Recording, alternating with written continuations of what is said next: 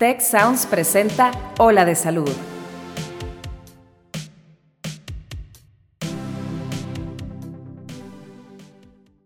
¿Te ha sucedido que te levantas en la mañana cansado, sin ganas de empezar el día?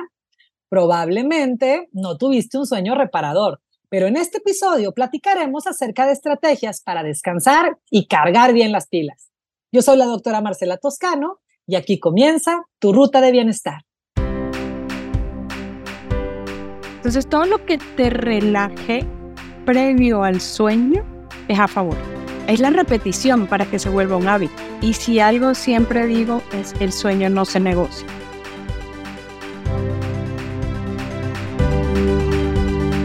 Hola amigos, bienvenidos a otro capítulo de su podcast Hola de Salud, en donde nos reunimos para platicar temas que nos ayudan a tener una mejor calidad de vida.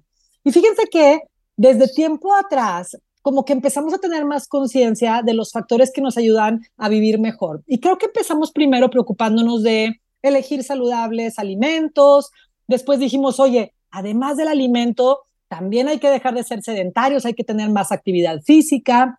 Después, hace un poco menos tiempo, también le pusimos atención a tener un buen manejo del estrés. Y creo que solo hasta hace muy poco tiempo le pusimos atención a uno de los factores, creo que de los más importantes para tener buena salud, porque nos permite integrar la alimentación, el ejercicio y el buen manejo del estrés para que realmente se traduzca en un cuerpo saludable, que es tener suficientes horas de sueño y tener un sueño reparador. Y para eso, el día de hoy tenemos de invitada a Moni Lenz, que es health coach de medicina funcional. Moni, qué gusto tenerte aquí en Hola de Salud. ¿Cómo has estado? Muy bien, Marce, gracias. Yo también encantada de estar aquí contigo ahora con este tema que me encanta. Temazo, ¿verdad? Y además es padrísimo que tú nos lo expliques porque eres un entusiasta de tener una buena salud, pero de manera integral, ¿no? Exactamente, sí. O sea, y además, como decías al comienzo, me encantó tu intro de ir diciendo cómo hemos ido aprendiendo a llevar una mejor salud. Y fíjate que es muy a lo último que estamos dejando el sueño. Totalmente. estás subestimado. Yo puedo sacrificar todo, e, es decir, puedo hacer todo, pero puedo sacrificar sueño. Fíjate cómo, cómo estamos diseñando nuestra sociedad. Completamente. Y sabes que creo, no sé, pues tú que estás como más metida en el tema, que creo que realmente no es que ni siquiera creamos que es importante, es que lo teníamos fuera del radar. Como que antes era dado por hecho que descansábamos porque había menos distractores, ¿no? O sea, no teníamos la posibilidad de ver películas en la medianoche, porque bueno, la gente joven ya creció con streaming 24 horas, pero los que somos un poquito más viejones, pues antes la televisión a las 10 de la noche ya veías como puras moscas, ¿verdad? Ya no había programación, entonces era un sí o sí te tenías que ir a dormir. Ahora tenemos a la mano muchísimos distractores que hacen que demos por hecho que pues aunque duermas poco o no, pues no importa. Y bueno, pues para eso estás aquí, Moni, platícanos, a ver, cuéntanos un poquito del tema del sueño, ¿cuál es la importancia de dormir? Pues yo siempre digo que el sueño no se negocia, por ahí te voy a comenzar a decir, si algo no se negocia es el sueño, porque el derivado de poder dormir, el tiempo y la calidad es el que me permite tener el siguiente día mi día más productivo, mi día con más energía y con mucho, sobre todo este tema de me levanto cansado. Hay gente que te dice, duermo ocho horas y me levanto cansado. Entonces el sueño no está siendo reparador. El sueño, además de sentir que la gente tiene más energía, tiene otros temas que son relevantes como la memoria. Por ejemplo, las personas que constantemente están teniendo menos horas de sueño, se ha visto en, diferentes estudios que su memoria no es igual, que no fijan lo que están viviendo un día tras otro. Si un estudiante, aquí te va, este estudio es reciente, los estudiantes que no duermen al día siguiente, o sea, se quedan porque quieren seguir estudiando. Resulta que no están, o sea, no producen igual. Porque mm. si ellos durmieran, todo lo que aprendieron se queda en la memoria reciente y se, eso solo se produce en el sueño. Oh. Entonces, si yo pierdo horas de sueño y voy a un examen, no tengo la misma retentiva que tuviera si hubiese dormido más. Entonces ahí es un juego un poco diferente, ¿no? A lo que estamos acostumbrados. O sea, termina de estudiar hasta las 3, 4 de la mañana y en 3 horas te vas a un examen. Claro, porque aparte dejamos todo para el final. Es como, quieres acabarte el libro un día antes y pues obviamente no hay 24 horas que sean suficientes. sí. Y eso es una parte. La segunda parte es que las personas que menos duermen, es decir, acuérdate que hay dos elementos, la cantidad y la calidad. Puede ser que yo esté durmiendo unas 6, 7 horas y sean muy reparadoras.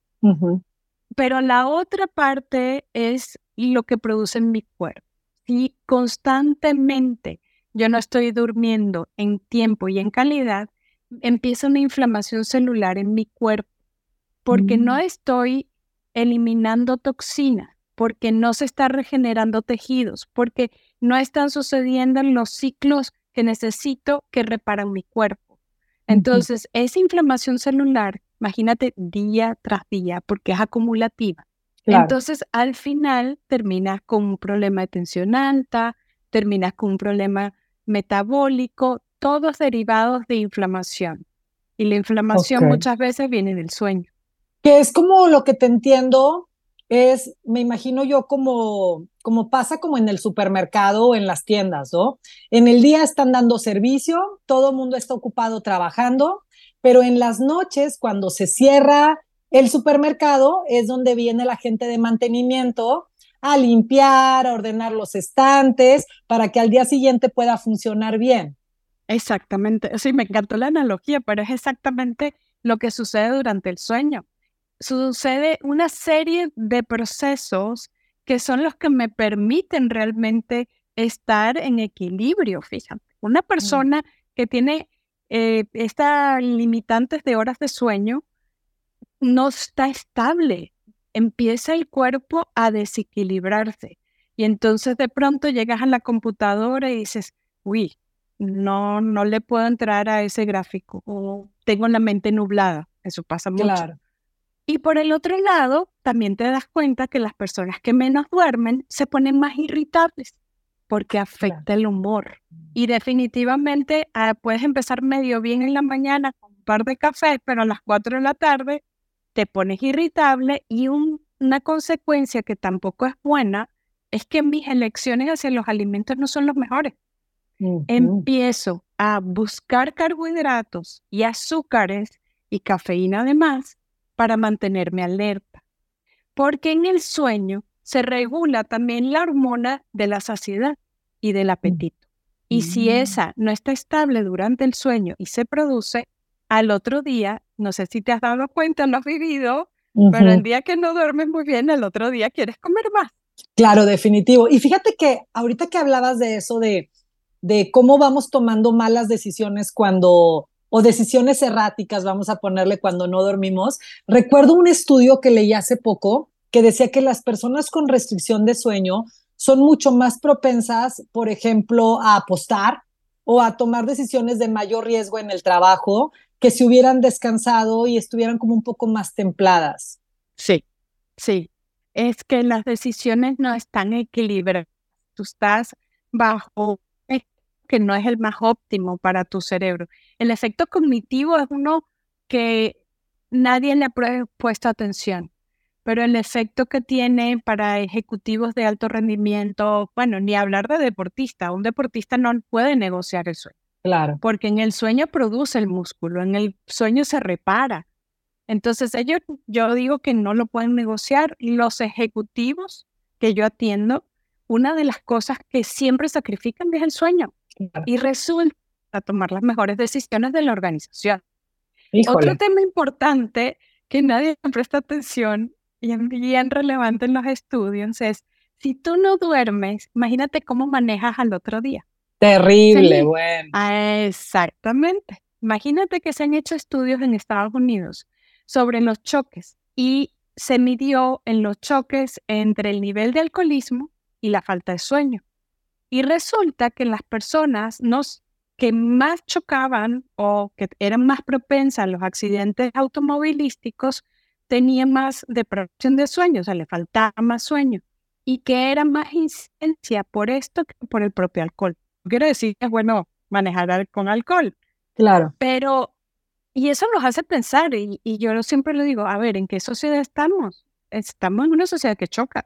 Sí, claro. que choca Y más aquí en el norte, ¿no? Que tenemos horarios de trabajo muy extensos, las distancias del trabajo a la casa son enormes, entonces a lo mejor aunque haya salido relativamente temprano del trabajo, de que, que llegan a casa y pueden dormir y ya tienen que levantarse porque tienen que tomar el transporte para llegar a tiempo, yo creo que quedan muy poquitas horas para descansar. Exactamente, exactamente. Oye, Moni, tengo dos, tengo una pregunta eh, respecto a la naturaleza del sueño. ¿Hay diferencias en las horas de sueño que de forma natural, sin meter los distractores, diferentes grupos de edad tienen? Por ejemplo, yo veo que los adolescentes batallan para levantarse temprano y batallan para dormir temprano, más allá de los distractores. Y también observo cómo las personas mayores, híjole, pues aunque quieren dormir más, el cuerpo las levanta. ¿Hay alguna cosa que es como de forma natural que cambie el patrón de sueño? Sí, sí, claro que sí. Una definitivamente es los ritmos circadianos. Cada quien tiene un ritmo circadiano. Es decir, yo eh, soy más propensa en la mañana a tener energía, que es el morning person, o al revés, es la persona que es en la noche. Y es porque mi ritmo funciona diferente. Eso por una parte es independiente a la edad. Por la otra, el requerimiento de, dormir es diferente. Es importante que los adolescentes sí necesitan dormir más horas, porque ellos necesitan producir, tanto el niño y el joven, más serotonina para poder crecer. Mm. Entonces, y la formación del cerebro y la formación de huesos y la formación del crecimiento sucede en el sueño. Entonces, sí como padres tenemos una responsabilidad importante de darle esa importancia, de decirle, yo tengo adolescente, pero a tal hora no hay celular y se acaba la tecnología, sobre todo en momentos de clase, ¿verdad? Que tienes que estar más atento. Sí es importante que los padres además sean el role model porque yo le estoy pidiendo al adolescente, pero resulta que yo me conecto hasta las 12 de la noche. Claro. Hay que ser ¿Y se un les poco cambia? O sea, ¿pueden dormir más tarde por su forma natural o es un tema totalmente de hábitos? Porque yo veo que, que, que duermen mucho o quieren dormir mucho durante el día y, y, no más son unos búhos en la noche. ¿Será una cosa natural o es por los distractores de las pantallas? Son los distractores, no es natural. El cuerpo está diseñado en su forma normal de empezar a, fíjate, tú empiezas a, a producir la melatonina por ahí de las 5 o 6 de la tarde. Es un proceso normal. Yo siempre recomiendo que a partir de las 6 de la tarde empieces a bajar la luz de la habitación, vayas poniendo todo como más, más oscurito. Y esto debería de suceder también con los adolescentes. A ellos sí les va a dar sueño, pero los mm. distractores son para ellos mayores. Algo que pasa en los adolescentes es que, como dicen, la acción sucede de noche. Las cosas que no se quieren perder, el juego de la NFL, eh, los que se van a conectar en la noche, los que hacen el videojuego en la noche, pero en la mañana no pasa nada porque todos están durmiendo. Entonces es un ciclo, es un ciclo. Es correcto. Sí, qué difícil. Y una vez que ya se nos mueve el patrón de sueño, porque yo creo que entre las personas que nos están escuchando, pues debe haber personas que ya perdieron el patrón de sueño y también padres de familia que dicen, híjole, pues ya está, ya está, ya se me, ya, ya traigo todo chueco yo como papá o lo veo en mis hijos, ¿Qué cosas podemos hacer para, pues, regresar a tener un mejor patrón de sueño? Porque de pronto ahora hay más opciones, hay creo que mucho abuso, no solo uso, sino abuso de, también de medicamentos para dormir. No sé qué tanto eso te dé un sueño reparador o no. Ustedes como health coach, ¿qué, qué, qué recomiendan? Trabajamos en higiene del sueño. Y la higiene del sueño es revisar todas las prácticas y toda la forma en que estás preparando tu cuerpo en la forma que vas al, a tomar el sueño y todas las etapas e inclusive temperatura, el nivel del colchón, cómo te entra la luz al cuarto, todos son elementos importantes a considerar para tener un buen sueño. O sea, podríamos decir que antes de pensar en medicarte, digo, no decimos que medicarse sea mal o no, pero pues primero hazte cargo de lo que está en tu cancha, ¿no? Definitivamente. Ok, Ok, a ver. Porque una vez que revisas eso, una vez que revisas eso, que es como lo más externo, Entonces tienes que ir a la segunda etapa, crear tu rutina de sueño. Y si te acuerdas, los bebés, yo siempre pongo el ejemplo del bebé. El bebé empieza como a las 7 de la noche, empieza un fenómeno que yo le llamo la hora loca, ¿verdad? La hora loca, el bebé tiene, llora, tiene hambre, tiene sueño y tienes una rutina para calmarlo y para que agarre sueño. La rutina es el bañito, algunos ya le ponen lavanda, este, la habitación tiene, se le va bajando la luz, algunos ya le colocan musiquita. Haces de todo para que el niño no se levante y se duerma. Sí, es verdad. Eso no hacemos con nosotros. Y esa es la segunda etapa. ¿Cómo mm. generamos una rutina que casi sea tu mm. ritual? Y así les digo, tu ritual de sueño. Que por supuesto no puede tener electrónicos. Y algo mm. bien importante de comenzar es, si tú te cuestas aprox a las 11 de la noche, a las 9 estás dejando el celular. Claro. Porque está interfiriendo en tu proceso de creación de melatonina. Entonces, cuando la pantalla, el LED, y son dos puntos, la luz, que interfiere definitivamente, y la segunda que yo siempre digo es toda la alteración que está en el teléfono. Es la imagen que viste en la red que te alteró, es el mensaje del jefe, es el WhatsApp que no querías recibir. O sea, no es solo la, luz, es lo que hay en el celular. Entonces, la mejor práctica para comenzar, siempre digo, la gente se duerme con el celular al lado. A mí eso me Lo he visto, claro. Y luego dicen, oye, pero no, hombre, no pasa nada. Yo me arrullo viendo mi serie, me quedo dormido, la serie se queda continua y platicando ahí lo que siguió de la serie, con la luz en los ojos cerrados y dicen, como quiera puedo dormir. Una cosa me imagino es que te rindas ante el agotamiento, ante el agotamiento y otra cosa me imagino que con la luz. parpadeo de luz, aunque tengas los ojos cerrados, se percibe esa luz, ¿no? Sí, se percibe, totalmente. Y sí puedes dejarlo en audición, pero como tú bien dices, quítale la luz. O sea, puedes dejar tu celular lejos, tener audífonos y oír. Hay gente que oye podcast, hay gente que oye música, hay gente que se queda con la serie pero el quitarme lo electrónico, yo puedo seguir oyendo y no pasa nada. De hecho, hay mm. muchas aplicaciones que ya incluyen que te cuentan un cuento, que tienes la música, que hay meditación, porque auditivamente no ocurre nada mal si te mm. arrullas. Pero tenemos que buscar arrullarnos. O sea, el tema es la luz. La luz, bueno, acuérdate, la luz y lo mental. Claro, claro. El problema es cómo te enganchas. Entonces, nada más como que para que nos quede súper claro. Iluminación, la, la humedad o el nivel de temperatura. Se dice que alrededor de 22 grados es la óptima. Mm, si puede ser más frío y te arropas, es lo ideal. No puede entrar nada de luz. Inclusive ya ves que hay electrónicos que tienen la lucecita verdecita. Es correcto. Te llega a decir que tan oscuro como que no haya ninguna luz. Entonces, esos son elementos importantes, el colchón, la almohada. Eh, tengo que revisar todo eso. Algo que no dije y es muy importante es lo que me alimento y lo que bebo antes de acostarme.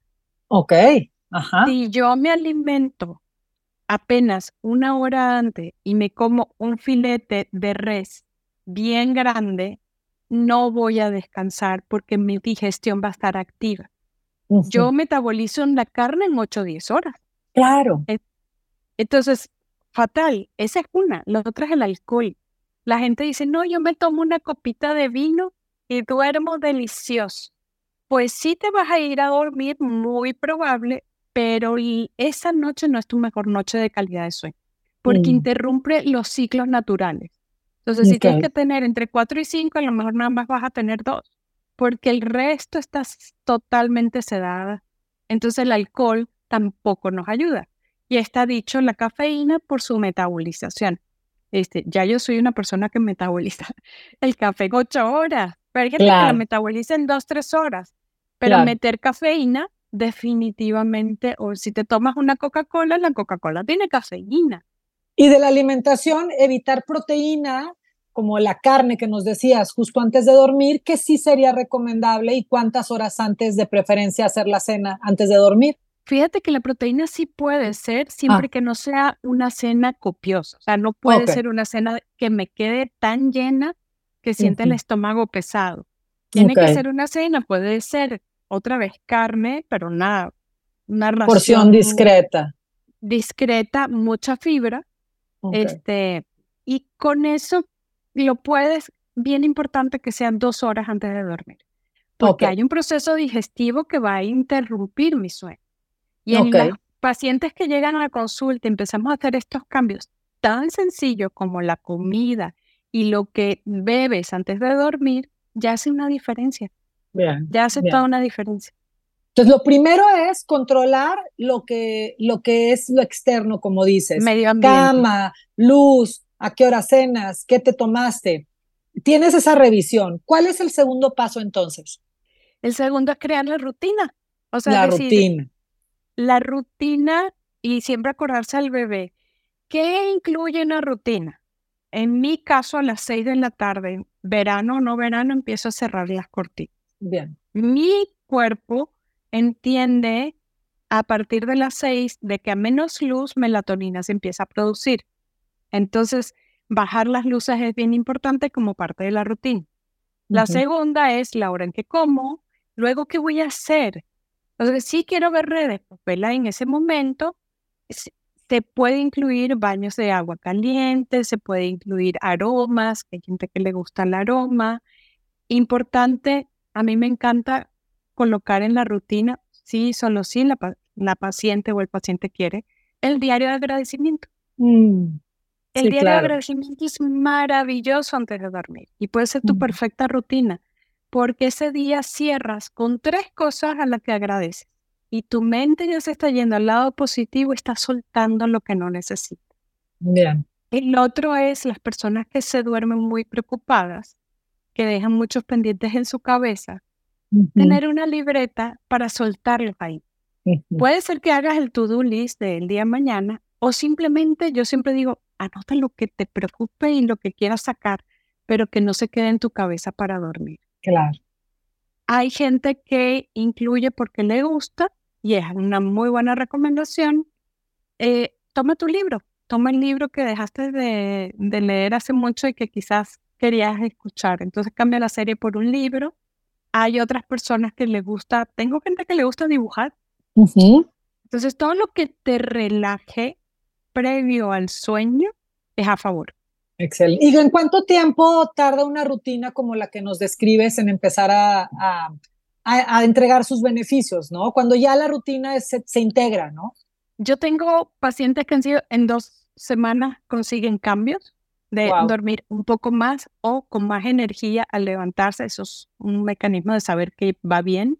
Hay personas que se tardan el mes, pero todo depende de la rutina de creación de hábitos. El sueño es un hábito y la forma en que yo duermo es un hábito. Un hábito es un comportamiento repetido. Entonces yo necesito ese comportamientos repetidos que vayan a favor de mi sueño. Y súper importante, ¿no? Saber esto, porque luego la gente se desespera y dice, mentira, apagué mi celular ayer, cerré mis cortinas, puse la temperatura y como quiera no puedo dormir. ¿Saben qué? Mejor regreso a mis hábitos previos. Es paciencia y constancia. Eh, sí, es la repetición para que se vuelva un hábito. Viene de no tener el hábito. Para crear el hábito no son los 21 días como nos han dicho, es la creación de cosas, fíjate, para crear un hábito necesitamos hacer cosas fáciles yo nada más hago lo que sea fácil y placentero. Entonces, voy a buscar lo fácil y placentero de a poquito. Okay. Y llega el momento que ya tengo los hábitos ah, eh, instaurados y ni cuenta me di. Y ya todo el tiempo tengo mi diario de agradecimiento, ya todo el tiempo sé que mi ventana de dormir es de 10 a 11 de la noche, coloco el reloj a la misma hora y entonces empieza a ver los efectos. Pero obviamente no es de un día a otro. Ok, entiendo. Entonces tenemos el paso uno, como revisando, revisando la parte externa, lo que nos decías. El paso dos es generar una rutina, pues como su nombre lo dice, es rutinario. Hay que hacerlo todos los días, consistentemente, sin fallar, para que se genere un hábito que nos pueda modificar realmente el patrón de sueño. ¿Qué más le agregamos a esto, Moni? O con esos dos. Relajación, relajación, relajación, relajación relajación antes de dormir, porque si yo me voy a la cama con el estrés de todo el día y no lo manejé ni siquiera con un par de respiraciones conscientes, ese se va a la cama y ese interrumpe el sueño. Mucho de lo que pasa es que vivimos el día ajetreado que acabamos de hablar, del tráfico, de todo lo que hemos hablado, pero no estoy manejando mi estrés, no lo estoy soltando. Claro, el diario de agradecimiento es un mecanismo, pero tengo que conseguir otro. Escuchar música suave, puede ser respirar conscientemente, que sería lo ideal, un poquito de meditación, estiramientos de yoga muy suave, ningún deporte de alto rendimiento, de alto esfuerzo. Eso es bien importante y no lo comenté. Las personas que van al gimnasio y hacen actividades de alta demanda, les cuesta mucho el sueño porque es demasiada adrenalina. Mm. Entonces, otro mecanismo de relajación puede ser salir a, dar una vuelta, a una caminata rápida, que será de 5 o 10 minutos, inhalo, exhalo y voy caminando.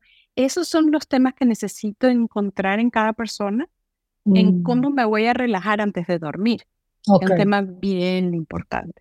Oye, Moni, y das talleres, ¿verdad? O sea, para las personas que nos están escuchando, que dicen, híjole, pues yo, yo he oído muchos pacientes que, que de verdad la sufren porque ya están conscientes, ya quieren dormir, pero no encuentran la forma y se la pasan dando vueltas.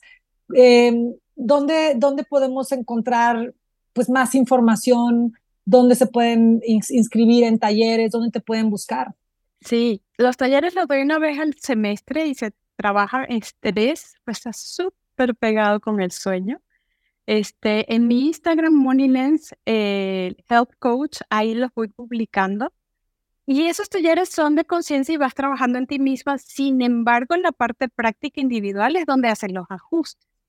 Porque ahí es donde vas entendiendo qué está haciendo la persona justo y hacemos bitácoras.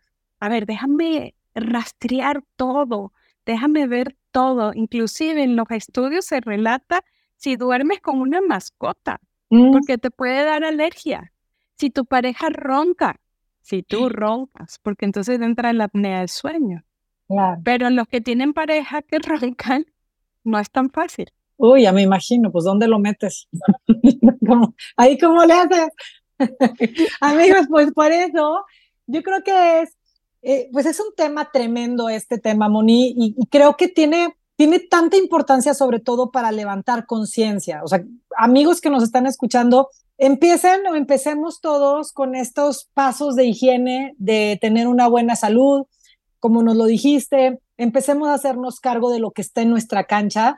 Y pues la verdad es que si no les está, eh, si no están pudiendo solitos, no se rindan. El, el sueño es indispensable para tener una buena salud, busquen literatura, busquen a Moni en su Instagram, a lo mejor necesitan una cosa un poquito más detallada, pero no, no hay que aflojarle el, paso a dar por hecho que con comer saludable, hacer ejercicio y tener un buen manejo del estrés, la vamos a hacer. Lo que como nos acabas de explicar, lo que verdaderamente integra esos, esos elementos que, el ejercicio se vea en tus músculos al día siguiente, que todo lo que estudiaste lo representes al día siguiente, pues es las, las horas de sueño. Moni, ¿con qué última reflexión nos dejas para las personas que nos han acompañado el día de hoy en este capítulo? Te lo comenté de que siempre digo que el sueño no se negocia. Y es que frente a alternativas que tengas, siempre que tengas alternativas, por ejemplo, tengo la alternativa de que me invitaron a algo y voy a salir más tarde, pero al otro día necesito hacer algo, tienes que tomar decisiones. Y si algo siempre digo es el sueño no se negocia. Ya hay estudios inclusive que dicen, si tienes que escoger entre hacer ejercicio y dormir, siempre escoge el, dormir primero y luego ves cuando haces ejercicio. De ese es el nivel de importancia. Maravilloso, Moni. Pues muchísimas gracias. Gracias por tu tiempo. Gracias por compartirnos toda esta información tan útil que estoy segura que a todas las personas que nos acompañaron el día de hoy les va a hacer un cambio de vida y una gran eh, mejora en su bienestar. Gracias, Moni, por estar aquí en Hola de Salud. Gracias, Marcia, por la invitación. Amigos, pues esto fue por hoy. Yo soy la doctora Marcela Toscano y nos escuchamos muy pronto aquí en Ola de Salud. Que tengan un excelente día. Cuida tu mente. Los expertos del TEC de Monterrey brindan herramientas y consejos para potenciar una vida positiva. ¿Por qué nos es tan difícil a veces perdonar? Un programa con ejercicios y rutinas para ayudarnos a cultivar una vida plena. El perdón es una elección. Escúchalo en Spotify, Apple Podcast y Google Podcast. Muchas gracias al equipo de Tech Salud, el sistema de salud del Tecnológico de Monterrey y al equipo de Tech Sounds. Productora ejecutiva, Lisbeth Siller. Productores de Ola de Salud, Melissa Hinojosa, Nora Morales y Fernando Zamora. Diseño, Lizeth Rodarte. Analíticos y alianzas, Lilia Martínez. Postproducción, Max Pérez y Marcelo Segura. Te invitamos a escuchar el siguiente episodio de Ola de Salud y el resto de programas de Tech Sounds en los canales de tu preferencia.